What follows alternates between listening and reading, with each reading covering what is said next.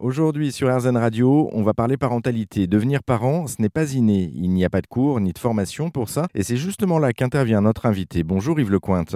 Bonjour à vous. Alors vous êtes fondateur de la Fabrique des parents. Pour débuter, est-ce que vous pouvez nous, expliquer ce que c'est? Bah, L'idée c'est de, donner des ateliers euh, concrets euh, pour la future vie des, parents, des futurs parents, des jeunes parents. Euh, ils vont accueillir un bébé bientôt et pour moi c'est essentiel d'aller apporter un peu un éclaircissement sur ce qui va se passer. Dans l'enjeu très important de fournir un avenir serein et apaisé et positif à, l'enfant qu'on a désiré. Donc tout un atelier journée, par exemple, avec euh, de l'éducation, de la prévention des risques, de la pratique avec des poupons autour du bain, l'habillement, les manipulations de soins. Donc euh, quelque chose qui va venir euh, éclairer les, futurs parents vis-à-vis d'un avenir un peu incertain, où on est beaucoup dans le flou, beaucoup perturbé par tout ce qu'on peut recevoir comme information. Donc de clarifier, pas de mode d'emploi nickel, tout établi évidemment, chaque situation est différente, nous sommes tous différents, mais, mais une nécessité d'accompagner. Mais en tout cas, d'accompagner le quotidien, on l'entend parce que c'est surtout ça en fait qui revient, c'est-à-dire le, quotidien, le changement de couche, le bain, les euh, vraiment des choses concrètes finalement. dans un premier temps, il y a cette réalité concrète, mais ça, finalement, quand on est parent, on arrive à le saisir assez vite. Donc, on a quand même ce besoin de se rassurer. C'est plus davantage la dynamique globale de sa parentalité qui est à rechercher dans ces ateliers, où l'éducation a une grande place. C'est-à-dire qu'on peut vraiment vite se louper euh, dans son accompagnement. Un enfant peut prendre le pouvoir, etc. Donc, il y a besoin d'avoir des points de vigilance sur la dynamique éducation pour qu'on puisse être euh, serein dans ce que l'on fait se sentir bien. On parle de plus en plus de burn-out parental, etc. Donc l'idée, c'est d'avoir de grands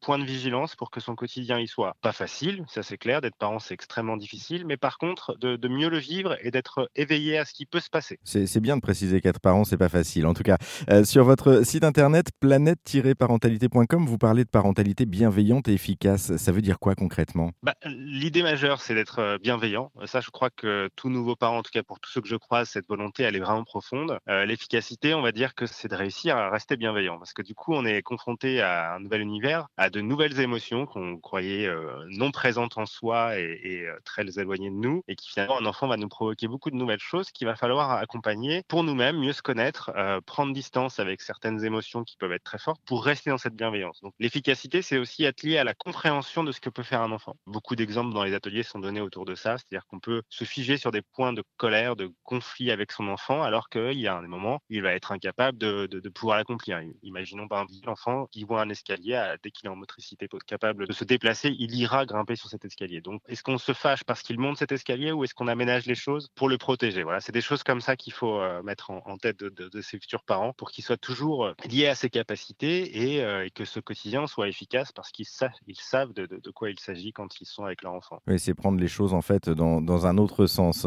si, je comprends bien, et, du coup retirer un petit peu le côté conflit qu'on pourrait avoir ou, colère qu'on pourrait avoir justement par rapport à une action, par rapport à, un geste.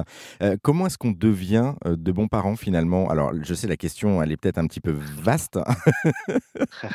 Alors, c'est difficile, oui, en effet, comme question. Bon parent, je ne sais pas s'il y a un bon parent parfait. Ce qu'il faut surtout comprendre, c'est qu'on est dans un enjeu très fort quand on devient parent. On crée un futur adulte à un moment. Donc, du coup, les enjeux sont là. On sait éventuellement qu'on est un bon parent bah, quand notre enfant qui est devenu adulte a pris son envol et que tout roule bien pour lui et qu'il n'y a pas de fissure dans sa construction, etc. Maintenant, au quotidien, eh bien, on est toujours en train de tâtonner. Euh, il y a une direction globale à prendre, bienveillance toujours, efficacité, euh, de cadre du quotidien. C'est-à-dire que c'est pas ultra bienveillance toujours. Il y a aussi des notions de fermeté qui sont parfois oubliées dans ce qu'il faut qu'on donne auprès de notre enfant. Il a toujours besoin d'un cadre quand même dans lequel euh, il doit grandir. Mais absolument, bon parent, j'ai envie de dire que si on se sent bien dans son rôle et que notre enfant nous fait des gros câlins avec beaucoup de je t'aime, c'est qu'il nous le rend de temps en temps et puis on peut se satisfaire de ça pour se dire on est des bons parents quand même. Bon, en tout cas, c'est une bonne chose et un bon curseur pour savoir si on, a l'idée d'être un bon parent. Euh, merci Yves Lecointe. Et pour en savoir plus, je vous invite à vous rendre sur son site planète-parentalité.com.